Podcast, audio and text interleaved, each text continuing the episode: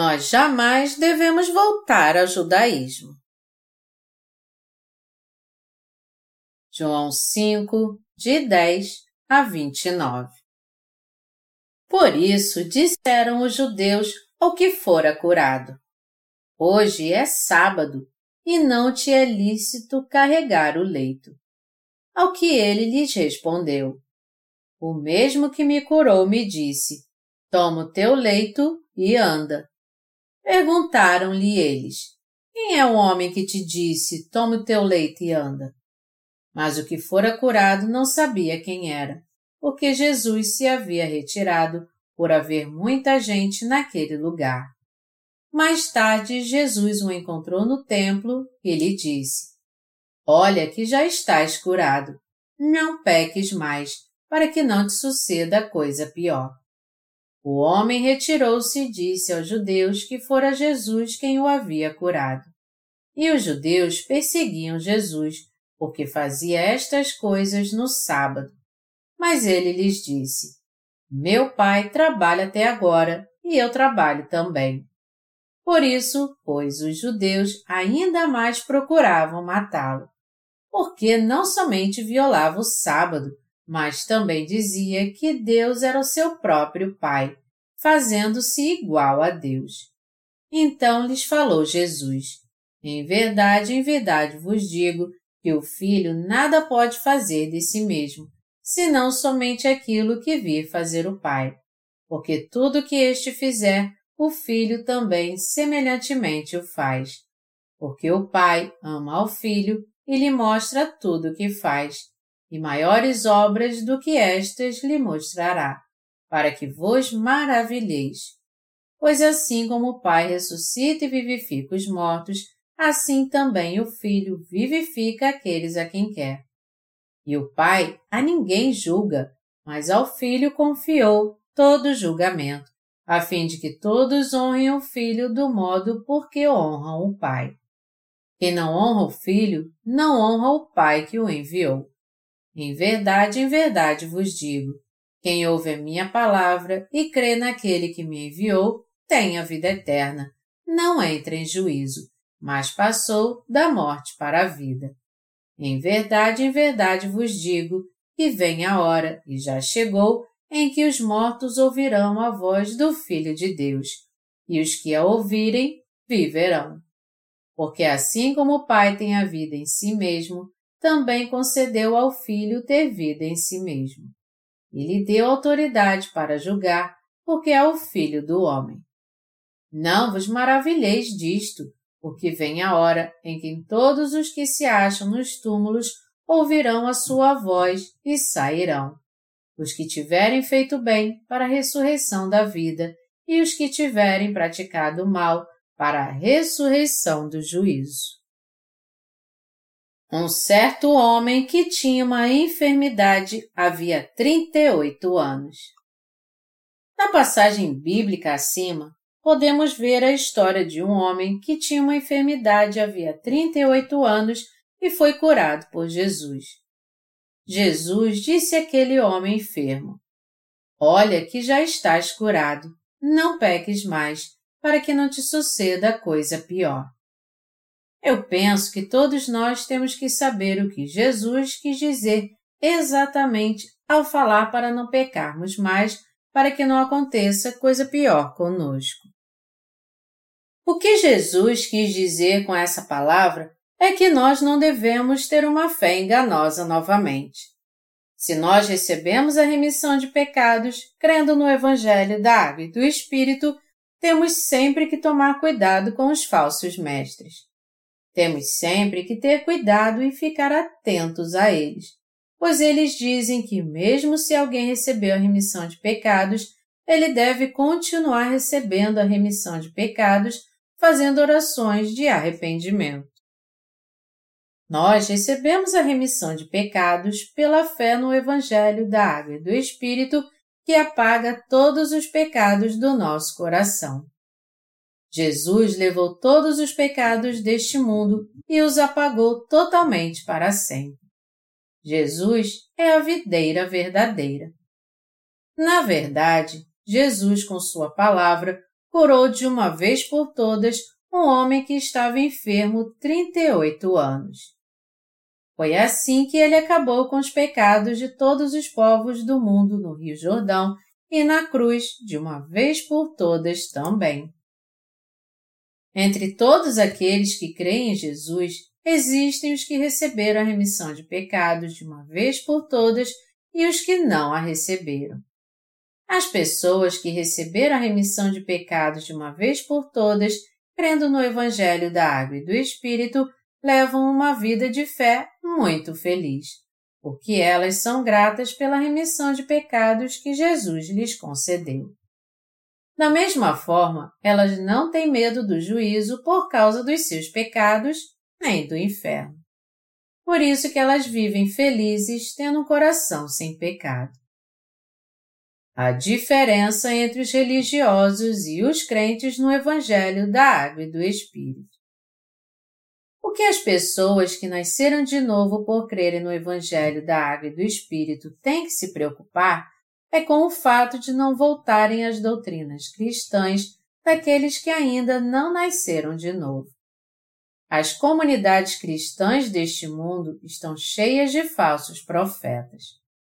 E assim como Ismael perseguiu Isaac, tem vezes em que aqueles que não nasceram de novo perseguem os que nasceram de novo no Evangelho da Água e do Espírito. Aqueles que não nasceram de novo consideram as doutrinas das suas denominações mais importantes do que a palavra da verdade, a fim de que possam perseguir os que creem e pregam o Evangelho da Água e do Espírito. No mundo atual, há muitos hipócritas que consideram a doutrina do sábado mais importante do que o Evangelho da Água e do Espírito, que é a palavra de Deus. Como aqueles que disseram que Jesus estava errado por curar no sábado aquele homem que estava enfermo 38 anos. Eles disseram que era um pecado aquele homem que estava enfermo 38 anos andar no dia de sábado. As doutrinas cristãs são tão importantes assim para você? Se não são, então é a fé no Evangelho da Água e do Espírito que é mais importante para você?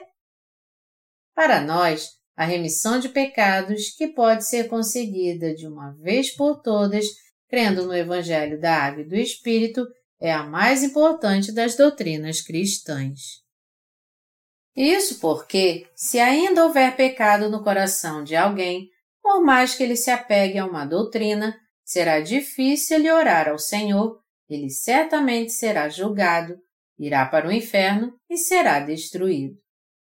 Se alguém receber a remissão de pecados, crendo na palavra da verdade do Senhor, ele irá para o céu, para o reino do Senhor, apesar das imperfeições que ele tiver. As pessoas de fé que creem no Evangelho da Água e do Espírito não consideram as doutrinas cristãs tão importantes. Ao invés disso, elas consideram importante a fé na palavra do Evangelho da Água e do Espírito. Por isso, nós temos que saber muito bem qual é o propósito da palavra da verdade. Se nós recebemos a remissão dos nossos pecados porque cremos em Jesus, se nós estamos prontos para ir para o céu a qualquer hora. Se a palavra do nosso nascimento é uma prova que habita em nosso coração, e se essa palavra que prova que recebemos a salvação é de fato a palavra de Deus que apaga todos os nossos pecados. Nós também temos que ser guiados pela palavra ao invés de vivermos presos às doutrinas. Esse relato de como Jesus curou um homem que estava enfermo 38 anos significa que os pecadores têm que receber a remissão de pecados crendo no Evangelho da Água e do Espírito. Jesus curou aquele homem que estava enfermo 38 anos no sábado, e as palavras que Jesus lhe disse naquela hora foram essas: Toma o teu leito e anda. João 5, 11. Então, aquele homem foi curado da sua enfermidade, levantou da sua cama e começou a caminhar. Contudo, os judeus estavam mais preocupados em Jesus guardar a lei do sábado do que ele salvar um pecador dos seus pecados. Jesus ter curado aquele homem no sábado trouxe um grande problema para os judeus, porque eles consideravam a guarda do sábado algo muito importante. Os judeus conheciam o Antigo Testamento e também sabiam que o Messias viria. Mas eles nunca imaginaram que Jesus era o próprio Messias que viria. Por essa razão, segundo as leis do Antigo Testamento, eles de forma alguma trabalhavam no sábado, e o sábado ia do pôr do sol da sexta-feira até o pôr do sol do sábado. Eles só repousavam e não prestavam culto a Deus, deixavam de lado todo o seu trabalho, qualquer que ele fosse. Todavia, no Novo Testamento, Jesus, o Senhor do sábado, concedeu a remissão de pecados a todo mundo, levando cada um deles ao ser batizado e ao derramar seu sangue na cruz. Essa foi a paz que o Senhor deu a cada um de nós, pecadores. O Senhor deu descanso a nós, pecadores, quando veio a essa terra. Jesus concedeu aos pecadores a salvação de todos os seus pecados. Assim, Jesus se tornou o Senhor do sábado. Jesus trouxe a verdadeira paz ao coração dos pecadores e nos deu a remissão de pecados. O Senhor trouxe o verdadeiro descanso àqueles que creem na verdade de que Ele apagou os pecados do mundo através do Evangelho da Água e do Espírito. Jesus se tornou o Senhor e o Salvador que salvou de todos os seus pecados todos os pecadores. Portanto, Jesus é o Senhor do sábado que deu descanso a todo aquele que nele crê. O Senhor é o verdadeiro Salvador dos pecadores, o Senhor da paz e o Senhor do sábado.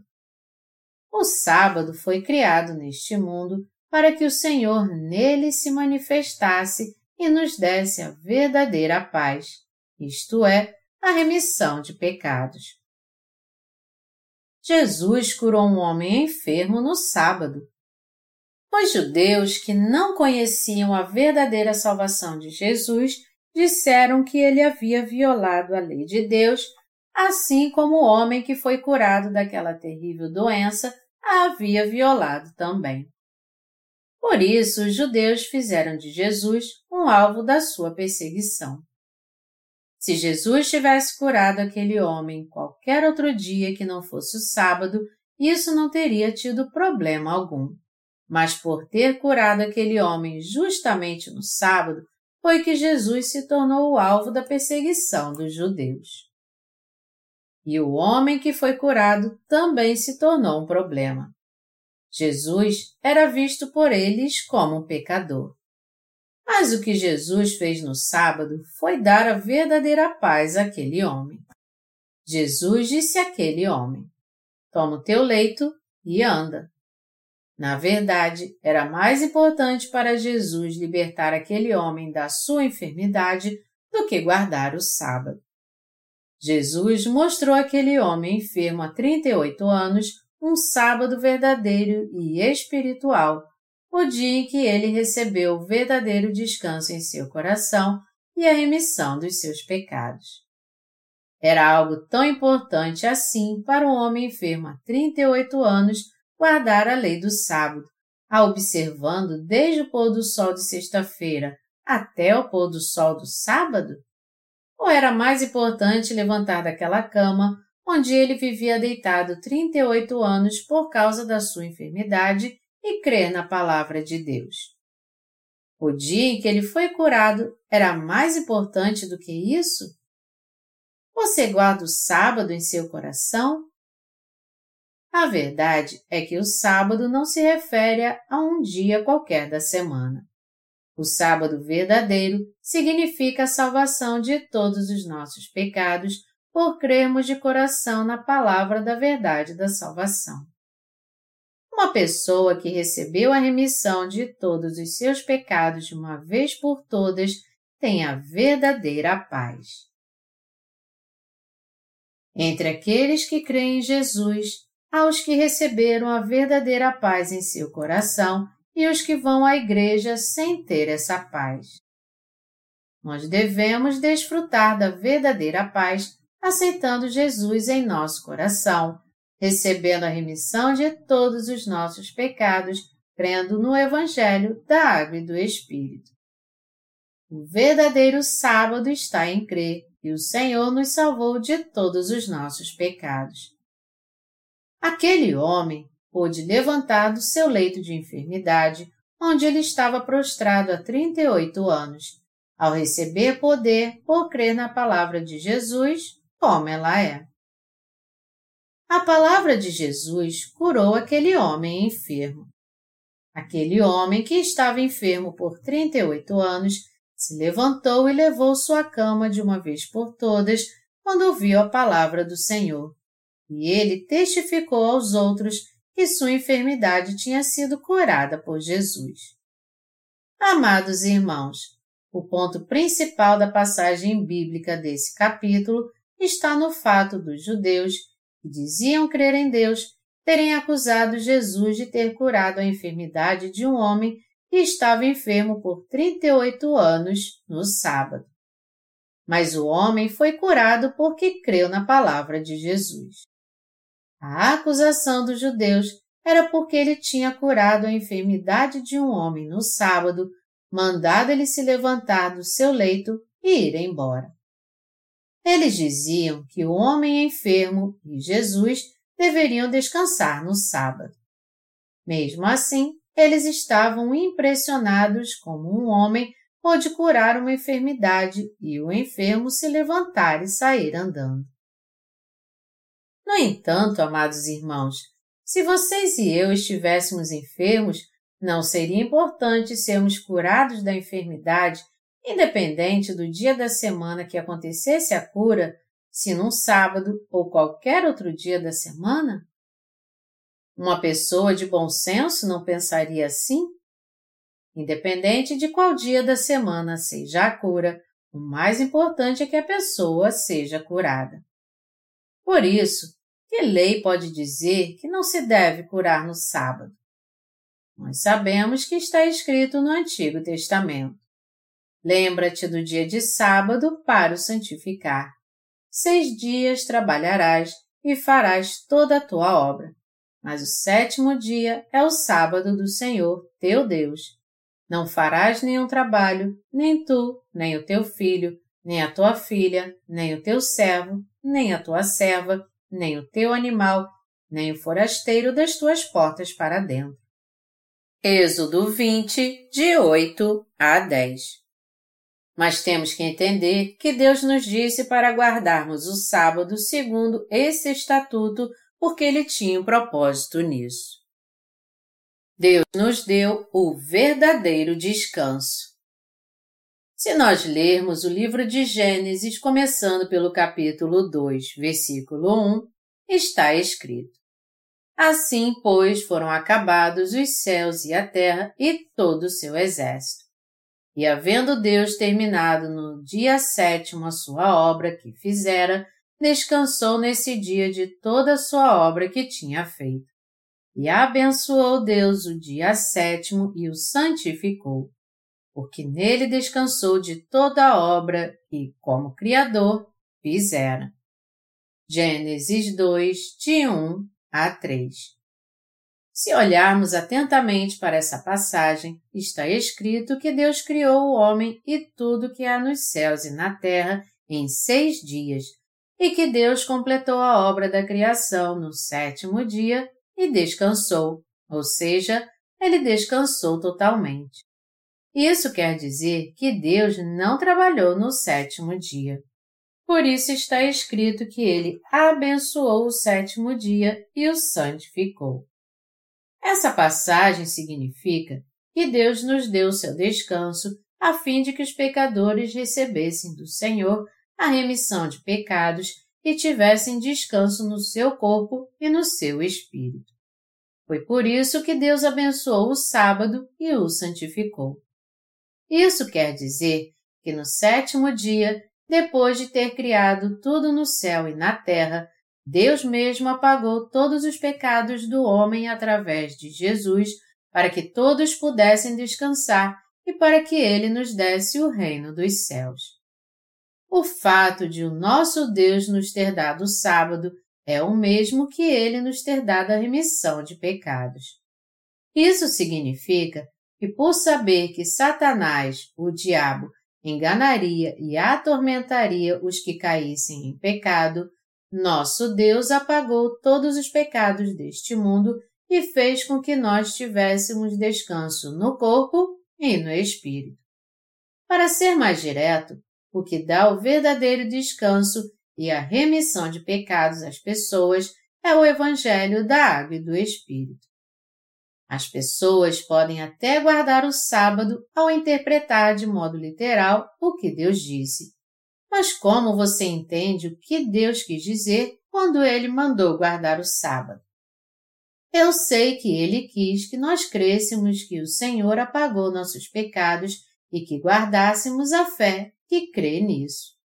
Mas isso não significa que nós temos que guardar o sábado como uma formalidade.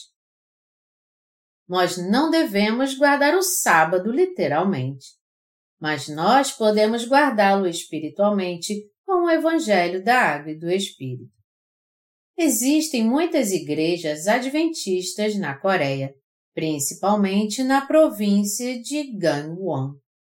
A Igreja de Jesus Cristo dos Santos dos Últimos Dias, os Adventistas do Sétimo Dia e os cristãos da Igreja Adventista são todos da mesma denominação.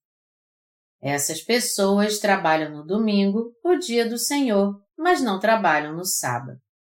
Entretanto, por causa da rotação da Terra, existe uma diferença no horário da Coreia em relação a outros lugares como os Estados Unidos e a Europa. Quando é dia na Coreia, é noite nesses países. Portanto, Pode ser sábado aqui na Coreia, mas não nesses lugares. Caso um adventista viajasse dos Estados Unidos no domingo de manhã só para guardar o sábado, ele estaria transgredindo-o da mesma maneira por causa do fuso horário. De todo modo, ele estaria viajando no dia de sábado. Onde então podemos encontrar a razão pela qual o Senhor, e é o Deus do verdadeiro descanso, estabeleceu o sábado. De onde vem o verdadeiro descanso que o Senhor concedeu aos pecadores? A razão de o sábado existir é para que, pela vontade de Deus, nós possamos conhecer a sua salvação pela remissão de pecados, pela qual o Senhor salvou os pecadores, levando todos os seus pecados com seu batismo e seu sangue derramado. Todavia, as pessoas guardam o sábado simplesmente pelo fato do sábado existir. Não foi essa a verdadeira intenção do Senhor ao nos dar o sábado. Nosso Senhor nos deu o sábado a fim de que guardássemos o Evangelho da remissão de pecados que nos salvou de todos os nossos pecados. Deus não considera o dia de sábado tão importante assim. O fato de Deus nos ter dado o sábado significa que Ele vai remir todos os nossos pecados. A palavra sábado é Shabbat, em hebraico, e significa dia de descanso. Também significa eu apaguei todos os seus pecados. Eu os salvei dos seus pecados para que vocês tivessem descanso. Eu os aceitei como meus filhos. Ao resolver o problema com o pecado, que os impedia de ter paz, eu dei a vocês o verdadeiro descanso. O que o Senhor quis dizer quando nos mandou guardar o sábado, portanto, é que deveríamos desfrutar do descanso por não termos mais pecado e nunca mais nos tornarmos pecadores sendo enganados pelo diabo, pois nós nos tornamos justos porque o Senhor apagou todos os nossos pecados. Isso também quer dizer que nunca mais devemos ser enganados por Satanás. Mesmo vivendo nos tempos do Novo Testamento, tem gente que insiste em guardar o sábado literalmente. Eles acham isso algo tão importante que continuam afirmando que se uma pessoa não guarda o dia de sábado, ela não tem fé, crê em Jesus de maneira errada e que guardar o sábado é essencial para a salvação. Todas essas pessoas têm sua fé no próprio dia de sábado e não na palavra da verdade de Jesus.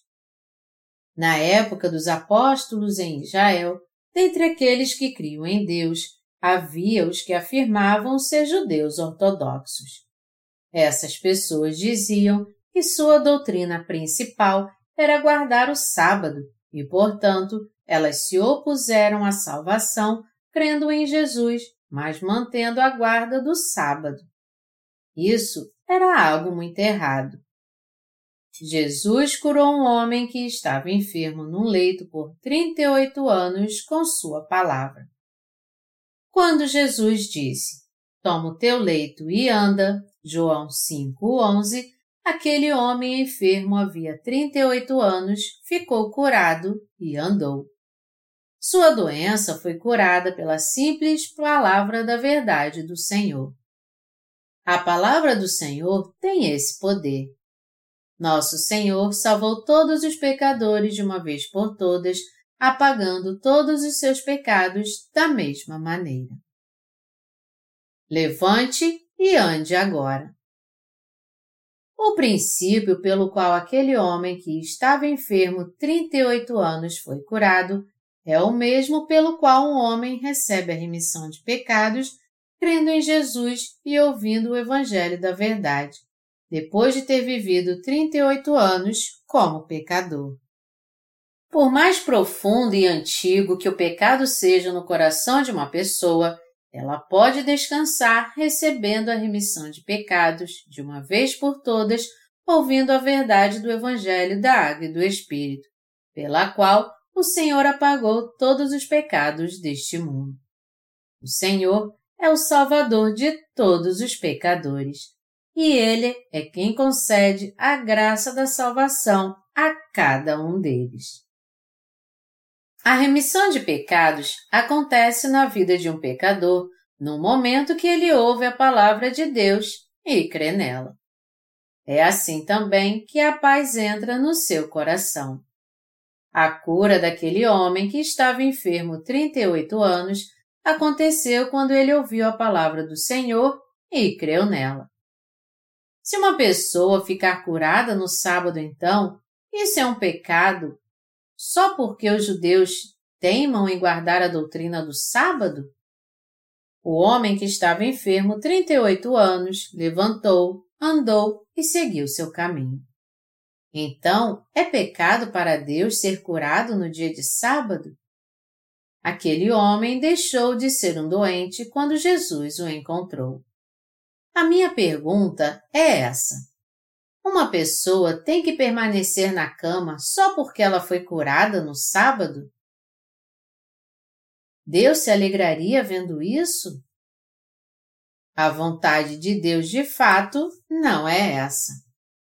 Onde na Bíblia ouvimos dizer que, pela lei judaica, uma pessoa que foi curada não pode levantar no dia de sábado.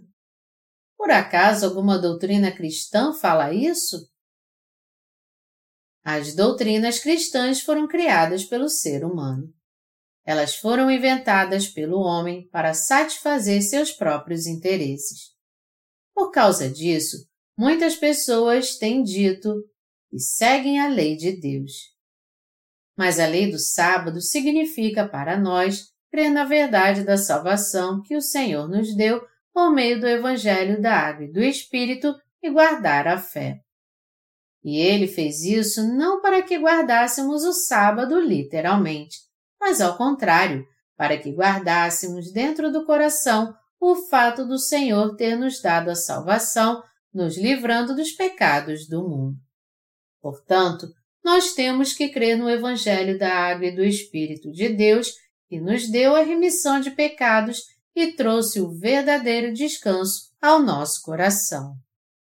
Em outras palavras, Isso significa que o justo que nasceu de novo, por crer no Evangelho da Água e do Espírito, tem que crer no Senhor que apagou todos os seus pecados e defender sua fé.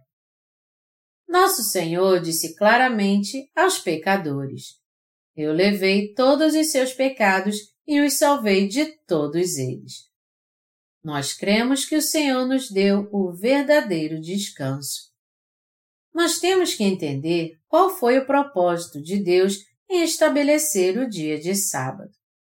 O Senhor nos deu o sábado a fim de que tivéssemos paz e descanso em nosso coração por toda a eternidade, apagando todos os nossos pecados com o Evangelho da Água e do Espírito. Nós temos que conhecer o propósito de Deus ter nos salvado e crer nele de coração. Na passagem bíblica deste capítulo, os judeus diziam que ninguém poderia ser curado no sábado, e mesmo se isso acontecesse, o enfermo teria que ficar na cama o dia todo. Pois o judaísmo estabeleceu que o mais importante era guardar a lei, literalmente. Nós teríamos crido nisso se tivéssemos cedido ao judaísmo. Muitas denominações cristãs também têm uma fé errada assim. Tem gente que diz também: você diz que Jesus apagou os pecados do mundo, levando-os através do seu batismo, mas ele só levou o pecado original. É por isso que é preciso fazer orações de arrependimento diariamente para receber a remissão de pecados. Essa fé está correta? O Senhor purificou todos os pecados do homem de uma vez por todas com o Evangelho da Água e do Espírito. É algo inventado pela mente humana dizer que alguém recebe a remissão de pecados que todas as pessoas cometem enquanto estão vivas, fazendo todos os dias orações de arrependimento. Mas mesmo assim, as denominações cristãs deste mundo geralmente acham que as pessoas têm que receber a remissão de pecados implorando todos os dias por ela, porque elas estão frequentemente cometendo pecados. As orações de arrependimento parecem com os atos de autocrítica feitos na sociedade comunista. E isso não é diferente do judaísmo que é mostrado na passagem bíblica deste capítulo. Eu já criei em Jesus como meu Salvador sem conhecer a verdade do Evangelho da Água e do Espírito dado por ele. No entanto, eu recebi a remissão de todos os meus pecados de uma vez por todas ao ouvir e conhecer muito bem o Evangelho da Água e do Espírito, que é a palavra de Deus, e crendo nele pela fé. Eu tenho certeza que você também recebeu essa graça dada pelo Senhor. Por isso, depois de termos recebido a remissão de pecados, crendo no Evangelho da Água e do Espírito, nós nunca mais devemos permanecer na tradição do judaísmo. Já que nós recebemos a remissão de pecados, se continuarmos fazendo orações de arrependimento dia e noite, dizendo algo assim: Amado Deus, eu pequei novamente. Por favor, me perdoe. Eu realmente recebi a remissão de pecados, mas por favor, meu Deus, perdoe-me por causa desses pecados. Isso quer dizer que nossa fé está errada.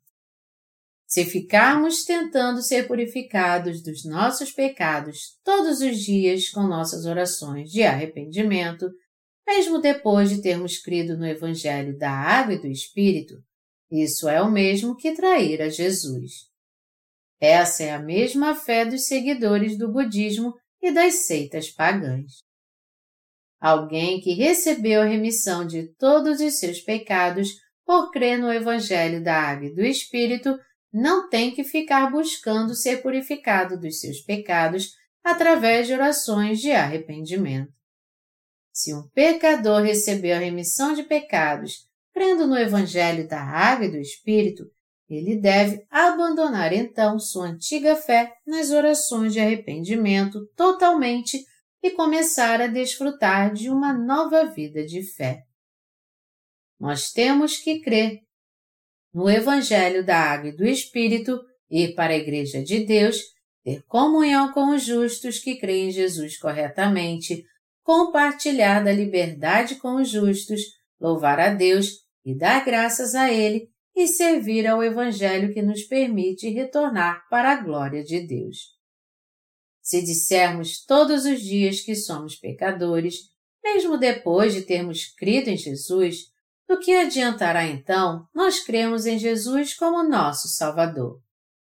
As pessoas que creem corretamente em Jesus são os justos que receberam a remissão de pecados crendo no Evangelho da Água e do Espírito.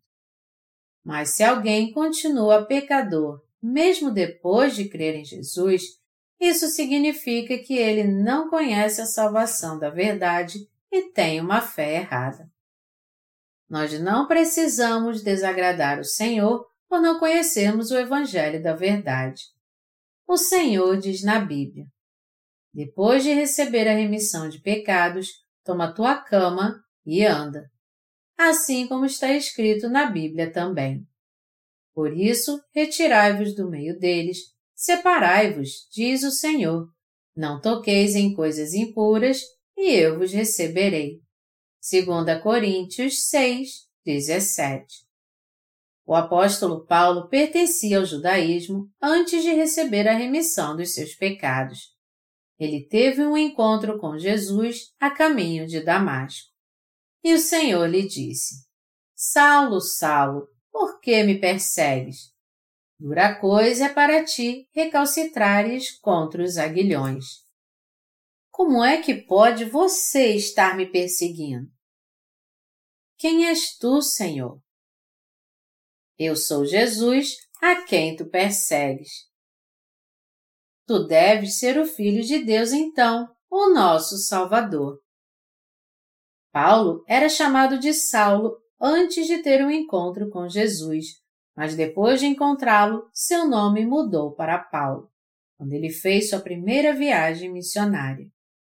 Paulo, quando ainda era Saulo, ficou chocado quando teve um encontro com o Senhor ressurreto. Então, ele chegou à seguinte conclusão: O que eu sabia estava errado e eu cria de modo errado também.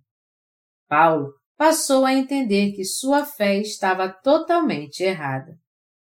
Os adeptos do judaísmo criam de uma maneira tão falsa que perseguiam aqueles que tinham fé em Jesus. Mas o que é exatamente esse judaísmo que estamos falando nesse capítulo? A fé do judaísmo é igual à fé que hoje crê na lei do sábado e declara que as pessoas têm que guardar o sábado para receber a salvação. Deste modo, os cristãos de hoje que têm pecado em seu coração são como aqueles que creem no judaísmo, ao invés de crerem em Jesus como seu Salvador. A verdade é que Deus desprezou terrivelmente o judaísmo por ele ser uma religião da lei e da falta de fé, que tem uma fé falsa em Jesus. Foi por isso que Jesus se referia ao judaísmo como sendo da sinagoga de Satanás. Apocalipse 3, 9. Se você deseja crer em Jesus, você tem que crer que Ele é o Salvador da verdade que apagou todos os seus pecados. Por crerem em Jesus de modo errado, muitos não podem receber a remissão de pecados. Eles afirmam, mesmo tendo recebido a remissão do pecado original, seus pecados pessoais ainda continuam no seu coração. Por isso que eles continuam fazendo orações de arrependimento, crendo que poderão se santificar e ser perdoados pelos pecados que cometem diariamente. Essa é a fé do falso cristianismo. A perfeita expiação de Deus. Deixe-me te contar uma história. Havia um homem idoso que passou a viver sozinho depois de enviar seus filhos para a cidade. Esse homem era muito velho e não podia trabalhar. Sua única alegria era a bebida.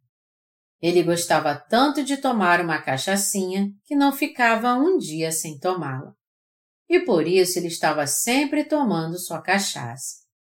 Mas um homem que mora no interior não é rico, e por beber muito, ele ficou com muitas dívidas.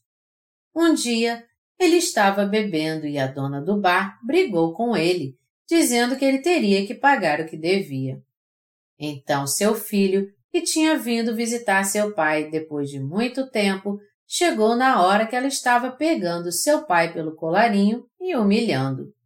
E seu filho ficou chocado com tudo aquilo.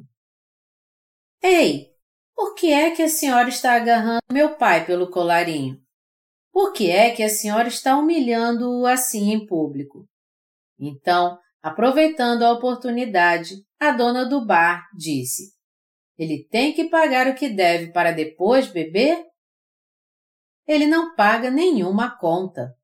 Hoje mesmo ele já esteve aqui com todos os seus amigos, pagou bebida para todo mundo e tentou pendurar a conta. Por isso que eu estou fazendo este escândalo pegando-o pelo colarinho. Já que você é filho dele, pague a sua conta. Você sabe quanto ele me deve? Seu filho, que havia prosperado muito em sua vida, sentiu seu coração muito triste depois que ouviu tudo aquilo.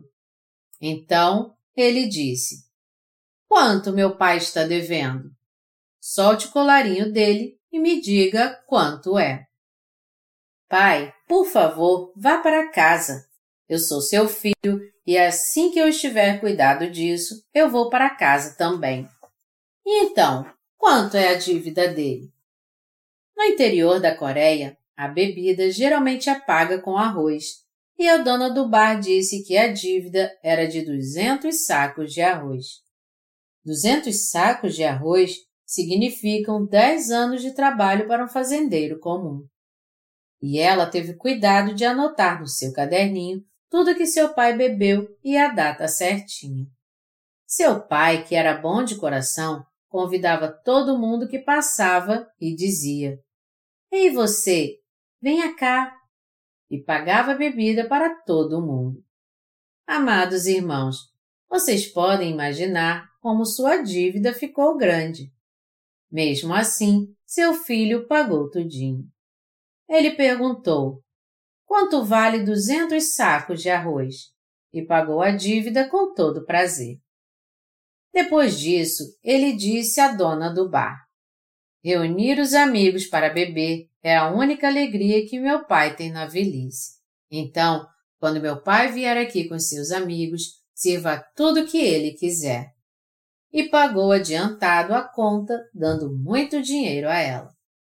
Depois disso, se seu pai voltasse ao bar para beber com seus amigos, a conta teria que ser anotada no caderninho?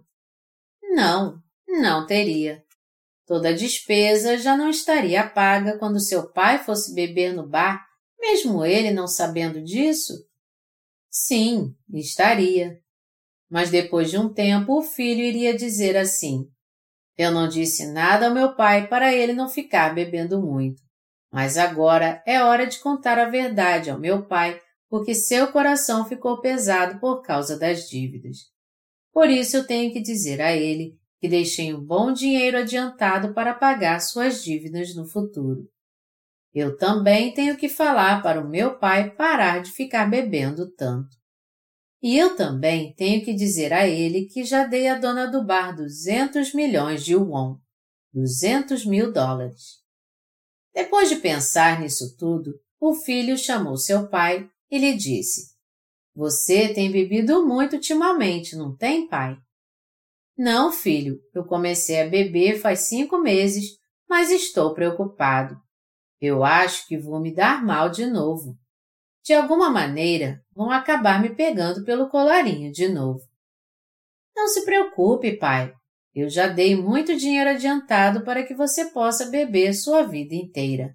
Mas tente não beber tudo de uma vez. Verdade? Quanto foi que você pagou? Bem, eu dei à dona do bar duzentos milhões de won. Não acredito! Duzentos milhões de won? Sabendo que seu pai continuaria bebendo, seu filho deu à dona do bar dinheiro suficiente para que ele bebesse sua vida inteira. Na verdade, o pai sempre teria no coração essa dívida com seu filho, já que ele não teria como pagar os 200 milhões de won que ele havia dado à dona do bar. Mas ele não devia nada na verdade. Ele passou cinco meses pensando em seu coração. Eu sou devedor, eu sou devedor. E por isso, sempre que ele passava pelo bar, ele abaixava a cabeça. Mas seu pai não era mais um devedor. Assim é a remissão de pecados. O Senhor apagou nossos pecados exatamente desse jeito.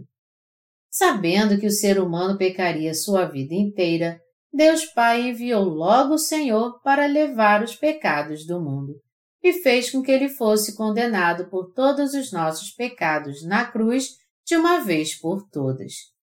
Ao fazer isso, ele libertou o nosso coração para que ele nunca mais ficasse preso ao pecado.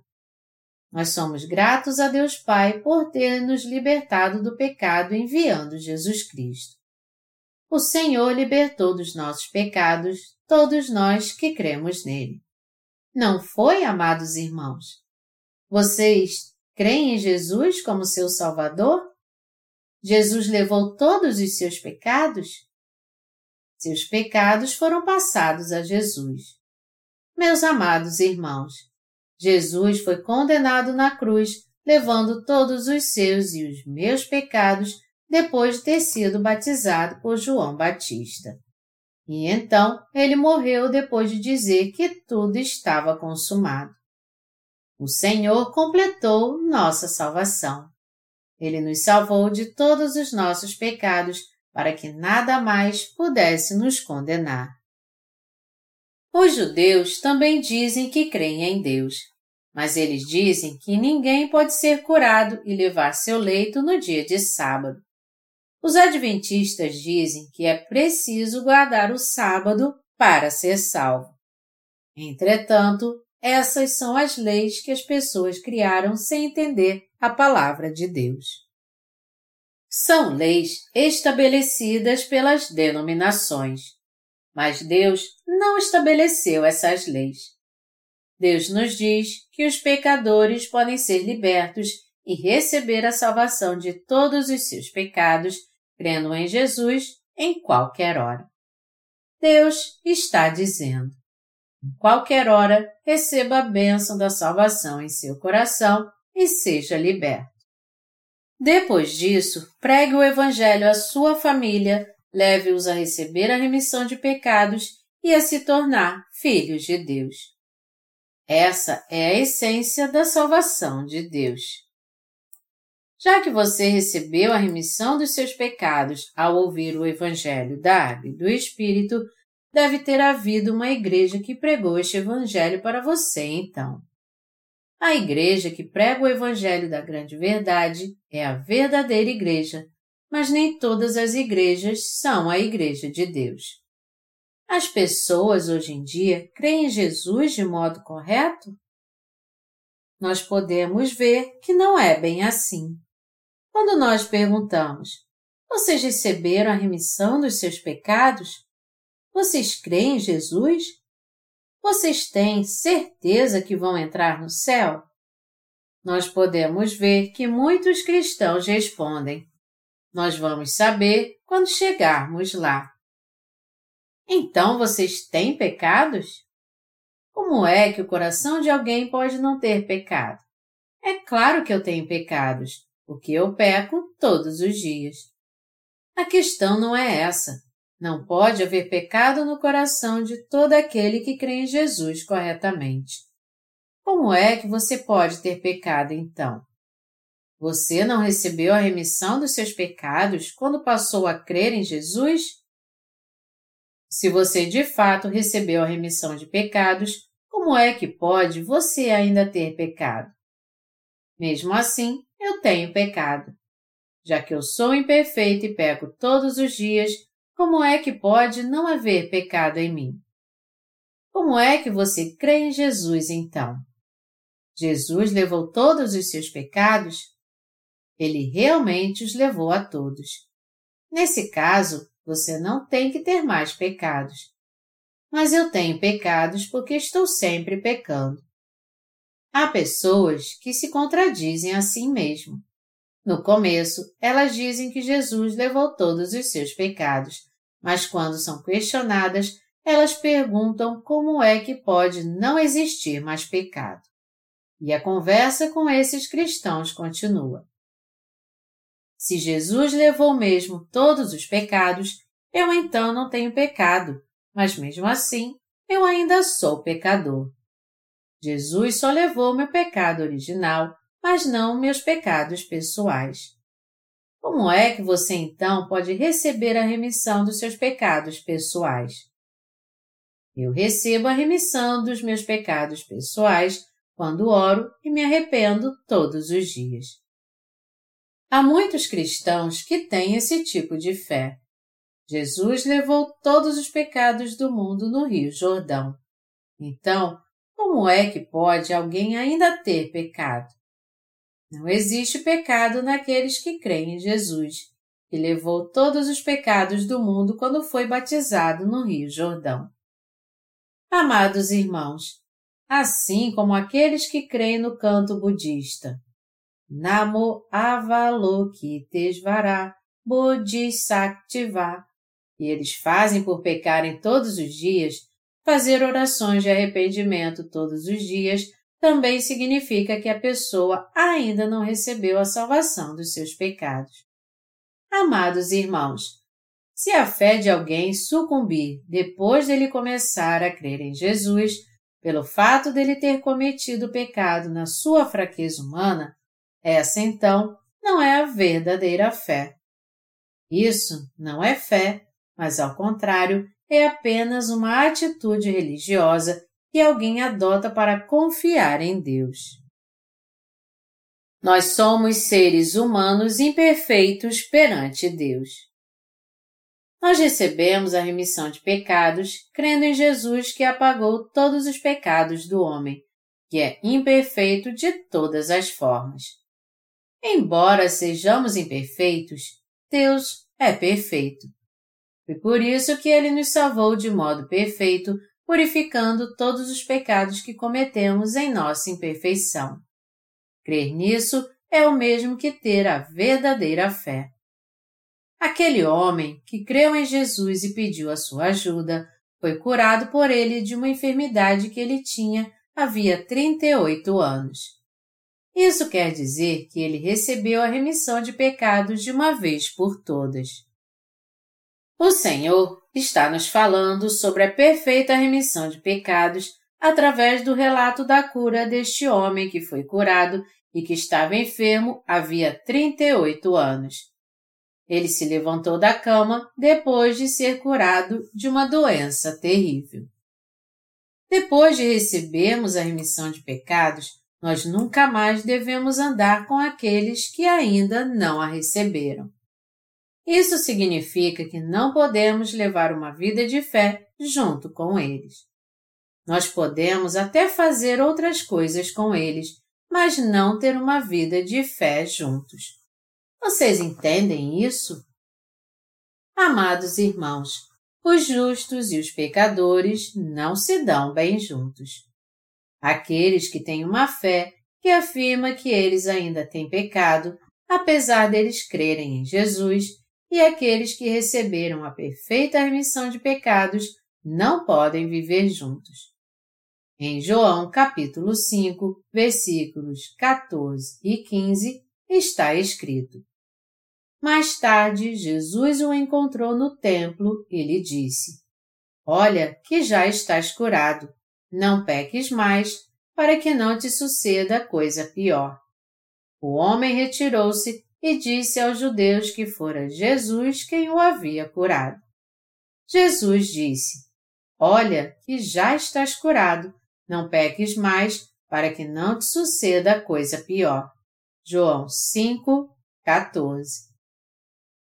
Amados irmãos, o que vocês acham que isso quer dizer? Por que Jesus disse: Olha que já estás curado, não peques mais, para que não te suceda coisa pior, depois de ter curado aquele homem que estava enfermo 38 anos. A enfermidade da carne que assolou aquele homem por 38 anos vinha do pecado. E ele foi liberto da sua enfermidade porque Jesus perdoou seus pecados. Jesus então disse a ele: Olha que já estás curado. Não peques mais para que não te suceda coisa pior. João 5, 14. Mas Jesus não está dizendo isso só porque acha que ele não vai mais cometer nenhum pecado. Amados irmãos, nosso Deus nos salvou de modo perfeito, apagando todos os nossos pecados. Mas mesmo tendo recebido a remissão de pecados, nós devemos ficar tentando recebê-la novamente sempre que pecarmos? Claro que não. Tudo que nós devemos fazer é confirmar que recebemos a remissão até desses pecados, crendo no Evangelho da Água e do Espírito. Se você fizer isso, o Evangelho da Verdade purificará seu coração. Você e eu temos que nos tornar crentes, recebendo de uma vez por todas a remissão dos nossos pecados, e não devemos ir para o inferno por causa da falta de fé. Ao invés disso, nós temos que nos lembrar sempre do Evangelho da Água e do Espírito e meditar sobre a remissão de todos os pecados que recebemos, até mesmo aqueles que cometeremos todos os dias por causa da nossa imperfeição. Meu desejo é que todos vocês tenham esse tipo de fé em sua vida. Amados irmãos, o Senhor deixou registrado na Bíblia esse versículo Olha que já estás curado, não peques mais, para que não te suceda coisa pior. João 5, 14 Foi Jesus que curou um homem que estava enfermo 38 anos, quem disse isso. Sem dúvida, nosso Senhor curou aquele homem que estava enfermo 38 anos. Jesus com certeza estava falando conosco da remissão de pecados através do seu ministério de cura. Dessa forma, Deus usa as coisas dessa terra para nos explicar sobre as coisas espirituais e sobre o seu reino.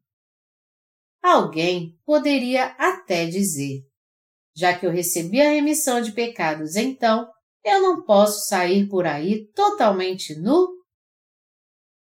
Por eu ter dito antes que eu agora não tenho mais pecado pela fé em Jesus, porque meus pecados do passado já foram perdoados. E ele poderia continuar dizendo até: já que é assim, não tem problema algum se eu andar nu por aí. Mas é uma ignorância dizer isso. Imagine se todo mundo pensasse desse jeito. Mas ele não andaria por aí nu se não tivesse pecado realmente. Meus amados irmãos, uma pessoa que recebeu a remissão de pecados pode ter vivido se metendo em confusão no passado, mas a partir do momento que recebe a remissão de pecados, ela não pode mais fazer isso. Aqueles que receberam a remissão de pecados e têm o Espírito Santo em seu coração por crerem no Evangelho da Água e do Espírito, rejeitam o pecado muito mais. Aqueles que têm o Espírito Santo em seu coração e receberam a remissão de pecados não cometem pecados imundos, porque eles sabem que isso entristece o Espírito Santo. Vocês podem entender isso? Amados irmãos, vocês querem ir a uma boate para dançar com quem vocês amam a noite inteira? Se seu coração não se sentir mal, vá então. No entanto, se vocês forem a um lugar assim, o Espírito Santo em vocês se sentirá mal. Meus amados irmãos, se vocês receberam de fato a remissão de pecados, seu coração vai se sentir mal se vocês pecarem em sua fraqueza. Por esse mal-estar em seu coração, vocês não continuarão mais fazendo isso. Aqui, o Senhor está dizendo ao homem que foi curado: Você recebeu a remissão de pecados, então nunca mais deixe de ter fé novamente. Para que coisas piores não aconteçam, Ele está nos dizendo para não pecarmos novamente, tendo uma fé falsa. Que tipo de pecado seria pior que esse? Isso significa que os nascidos de novo não devem mais fazer parte de uma igreja que não prega o Evangelho da Água e do Espírito.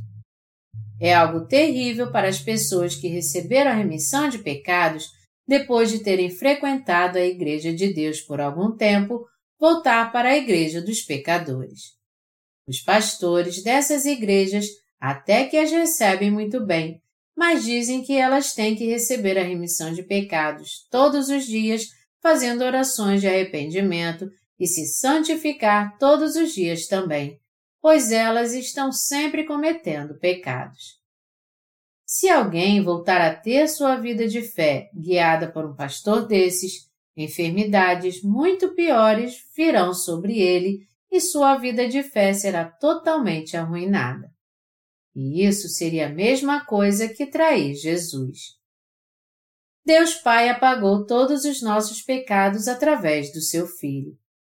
Por Deus ter nos amado tanto, a ponto de sacrificar seu Filho, ele apagou todos os nossos pecados por completo.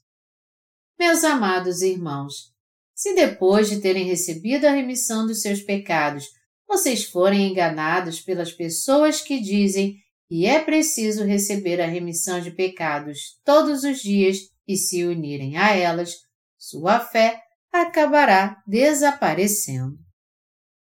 Jesus querido, eu pequei hoje também. Por favor, me perdoe. Jesus apagou todos os meus pecados, mas eu pequei de novo. Por favor, me perdoe. Não seria algo ilógico pedirmos a Jesus que nos perdoasse novamente, já que ele já pagou todas as nossas dívidas? Meus amados irmãos, de fato, é algo muito estranho pagar uma dívida que já foi paga. Nós recebemos a remissão de pecados pela nossa fé em Jesus.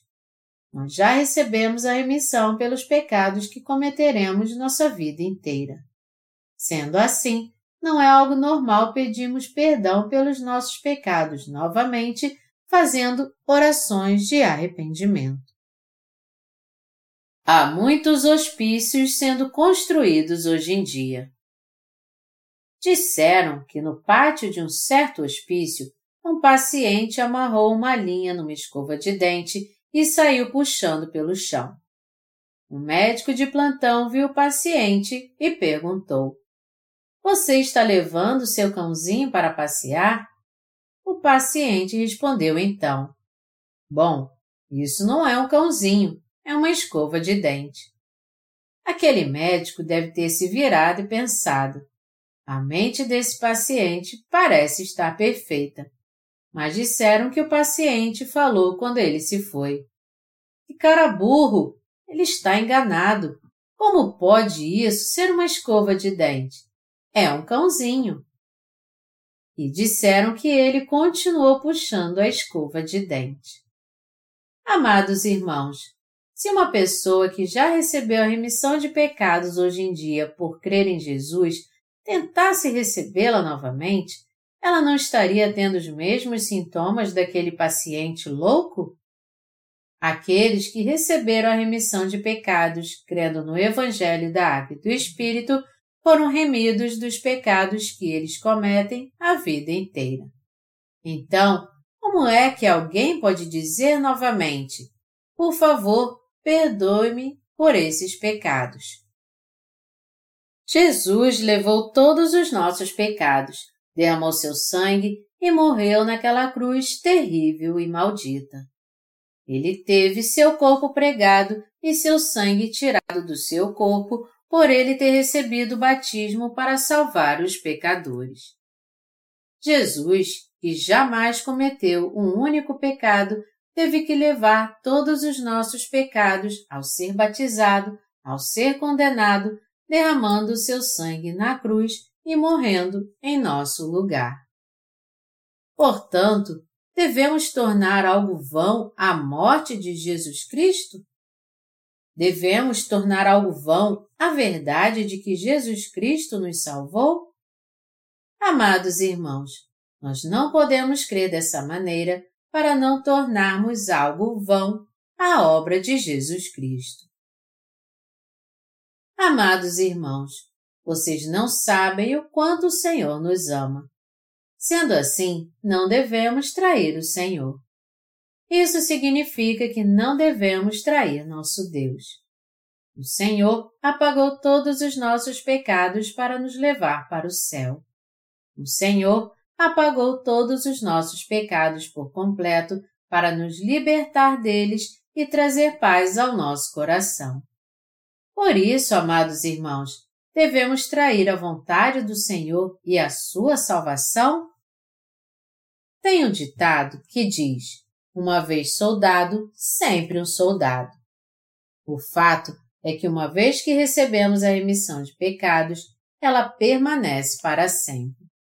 Com toda certeza, nós recebemos a remissão de pecados pela água e pelo Espírito. Nós recebemos a remissão de pecados pela palavra do batismo de Jesus e pelo Espírito Santo, ou seja, pelo Evangelho da Água e do Espírito. Aqueles que creem nisso não têm pecado. Os que têm a prova de que o Espírito Santo habita em seu coração são aqueles que não têm pecado. Está escrito: Por isso vos faço compreender que ninguém que fala pelo Espírito de Deus afirma: Anátema Jesus. Por outro lado, ninguém pode dizer Senhor Jesus senão pelo Espírito Santo. 1 Coríntios 12, 3 Ninguém pode dizer que Jesus é o Senhor, que é justo ou que não tem pecado se não crê no batismo e no sangue de Jesus. É pelo Espírito Santo e crendo na palavra de Deus que podemos dizer que não temos pecado. Meus amados irmãos, ainda resta algum pecado depois de recebermos a salvação? Não, não resta. Se você de fato recebeu a salvação crendo no Evangelho da Água e do Espírito, não vai haver mais nenhum tipo de pecado em seu coração. No entanto, se você receber a graça da salvação de forma correta, você será um pecador, mesmo depois de crer em Jesus. E você também viverá como pecador sua vida toda. Se esse é o seu caso, você tem que receber a remissão de pecados novamente, crendo no Evangelho da Água e do Espírito. Está escrito em João capítulo 5, versículo 18. Por isso, pois, os judeus ainda mais procuravam matá-lo, porque não somente violava o sábado, mas também dizia que Deus era seu próprio Pai, fazendo-se igual a Deus. Os judeus queriam matar Jesus. Mas por que eles queriam fazer isso? Porque Jesus quebrou a lei do sábado. Porque Jesus não somente violou sua lei religiosa, como também se igualou a Deus, dizendo que ele era mesmo o seu Pai. Foi por isso que eles queriam matá-lo. Amados irmãos, aqueles que estão levando uma vida de fé hoje e receberam a salvação crendo no Evangelho da Água e do Espírito, estão na mesma situação que Jesus aqui. Meus amados irmãos, nós violamos as leis dos cristãos deste mundo ou não? Nós cremos na palavra de Deus, não nas suas doutrinas. Nós cremos em Deus e pertencemos a Deus, não às pessoas deste mundo. Assim como Jesus disse que Deus era mesmo seu Pai e se considerava igual a Ele, nós também chamamos a Deus de Pai, porque somos seus filhos. É por isso que as pessoas nos perseguem e nos atacam. Mas só porque elas nos atacam, isso não significa que somos atacados facilmente. No que diz respeito aos cães, existem vira-latas e cães de raça. Mas há um ditado que diz que até mesmo os vira-latas se dão bem quando estão em casa. Contudo, quando um cão de raça late para um vira-lata querendo dizer Quem é você, afinal de contas? Eu vou te morder. Ah! Ele mete o rabo entre as pernas e sai correndo, choramingando. Há outro ditado também que diz que um trem segue o seu caminho, mesmo quando vira-lata late para ele. Nós perguntamos a um cristão que é como um vira-lata. Você crê em Jesus? Você tem pecado? É claro que sim. Já que é assim, então, você irá para o inferno. A palavra diz que o salário do pecado é a morte. Nesse caso, eu terei que ir para o inferno. Mas isso não é o mesmo que vai acontecer com você? E então, você tem pecado? Eu recebi a remissão de pecados, por isso não tenho mais pecado nenhum. Então você quer dizer que nunca mais vai pecar? Não, eu peco todos os dias. Se você peca, como é que você não tem pecado então? Você tem pecado então. É claro que eu tenho pecado. Você recebeu a remissão de pecados ou não? Sim, eu recebi. Mas como é que você pode ser um filho de Deus se ainda tem pecado? Você crê que Jesus morreu na cruz por você, mas ainda tem pecado porque não crê que os seus pecados foram passados a Jesus quando ele foi batizado. Se Jesus não tivesse levado seus pecados, do que adiantaria ele ter morrido nem se fosse mil vezes na cruz. Amados irmãos, se algo não tem nada a ver com vocês, isso não serve para nada. Vamos dizer que uma pessoa que não tem relação alguma com vocês, por acaso ganhou milhões e bilhões de dólares. O que isso tem a ver com vocês? Vocês creem em Jesus ou não? Portanto, se há algum pecado em seu coração, o que Jesus teria a ver com vocês? Outras pessoas que receberam a remissão de pecados podem ir até para o céu, mas o que isso vai adiantar se vocês mesmos não forem para o céu? Isso não é verdade? Portanto, nós temos que receber a remissão de pecados, dando ouvidos ao legítimo Evangelho e crendo nele de coração. Amados irmãos, os pecados dentro do seu coração têm que sair de lá para que vocês entrem no céu. Nós, às vezes, viajamos. Nós viajamos tanto no nosso país quanto para o exterior. E quando se viaja de trem ou de avião, é preciso ter uma passagem. Você pode estar mal vestido ou todo rasgado, contanto que tenha uma passagem. Se você tiver uma passagem, você pode até se hospedar no hotel. E se estiver usando uma gravata borboleta, pode até andar de avião. No entanto, por mais importante que você seja, se você não tiver uma passagem, você será colocado para fora. Mesmo se você for um mendigo, se você comprar uma passagem no guichê e for até o portão de embarque, ninguém poderá te colocar para fora. Mas se você for um cavalheiro e não tiver uma passagem, eles te colocarão para fora. Amados irmãos, por mais que você tenha tido fé em Jesus por muito tempo, se você é pecador, você tem pecado em seu coração. Todavia, se você crer em Jesus, um dia que seja, você se tornará um justo se receber a remissão de pecados em seu coração. O justo tem uma passagem para receber a remissão de pecados em seu coração, mas o pecador não tem essa passagem ainda. Que tipo de passagem nos permite entrar no reino dos céus?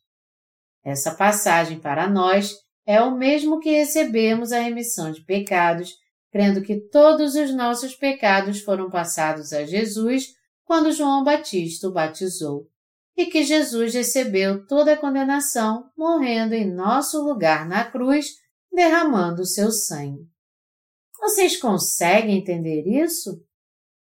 Quando Jesus estava nessa terra, ele chamou mesmo Deus de seu Pai. O filho de um ser humano não é um ser humano também? Sim, é. O filhote de um cão é um cãozinho ou não? Claro que é. Depois de considerar isso, as pessoas chegaram à conclusão de que se Deus Pai era mesmo o Pai de Jesus, ele então devia ser Deus também. Os testemunhas de Jeová dizem que Jesus é filho de Deus, mas que ele não é Deus. Foi por isso que uma vez eu perguntei a um testemunha de Jeová: Você crê que Deus é o Pai de Jesus? Se você crê, você crê que Jesus é o Filho de Deus? Se você crê, já que o Pai é Deus, não é verdade que seu Filho é Deus também? Mas então o testemunha de Jeová disse: Jesus ser Deus é um pouco diferente. Eu perguntei então: há dois cachorros no meu quintal. Um deles é macho e o outro é fêmea. Eles tiveram filhotes. Esses filhotes são cachorros ou não? Sim, eles são. Eles são filhotes de cachorro ou não? Todos eles são. Então, a única diferença é que um é o pai e eles são os filhos. Isso não é verdade? Ele disse então: Eles são parentes. Aí eu perguntei a ele de novo: Jesus então não é Deus? E ele ficou sem ter o que dizer. Amados irmãos, vocês têm que entender realmente que não tem lógica alguma o que dizem os testemunhos de Jeová existem pais e filhos. Ora, se os pais são seres humanos, os seus filhos serão seres humanos também? Ou não? Claro que serão. Não é verdade que o Filho de Deus é Deus e não ser humano? Jesus veio em forma de ser humano, mas com certeza ele era o Deus Todo-Poderoso.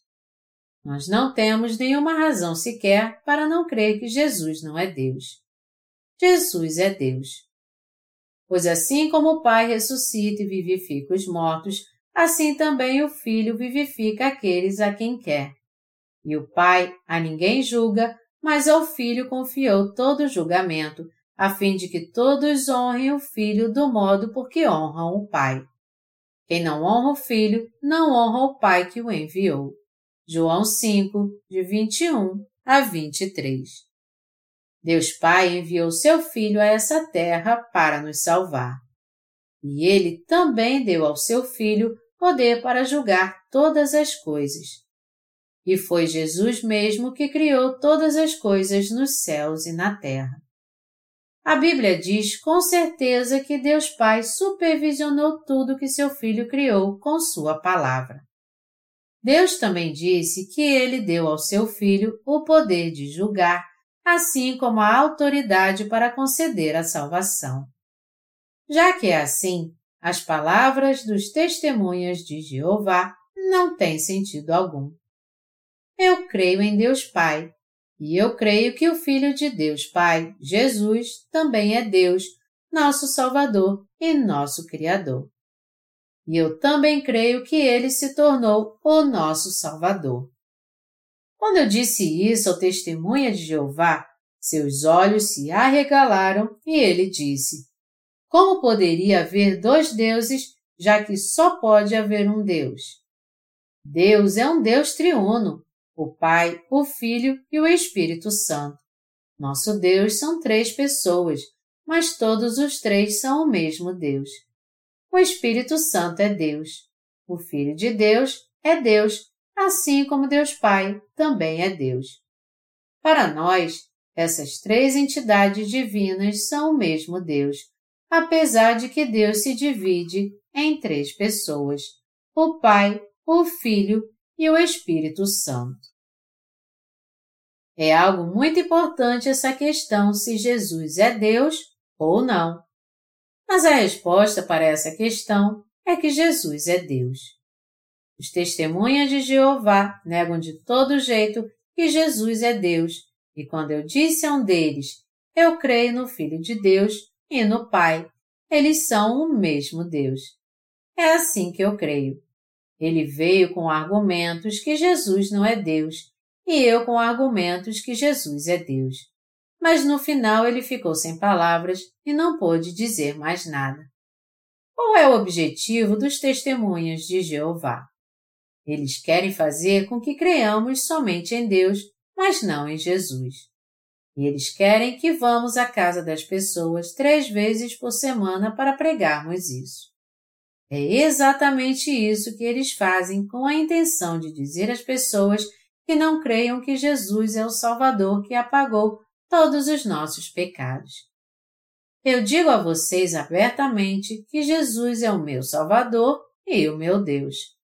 E eu também creio que o Pai de Jesus é o meu Pai.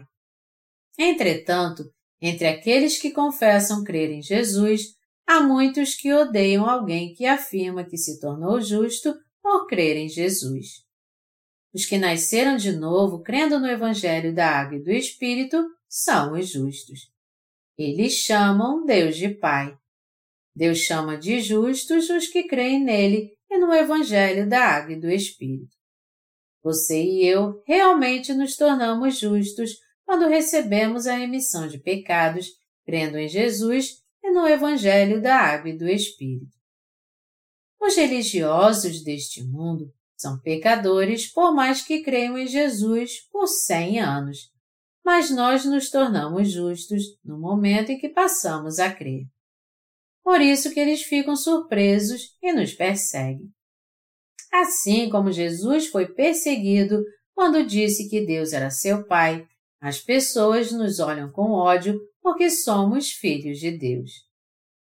Mas por que elas fazem isso?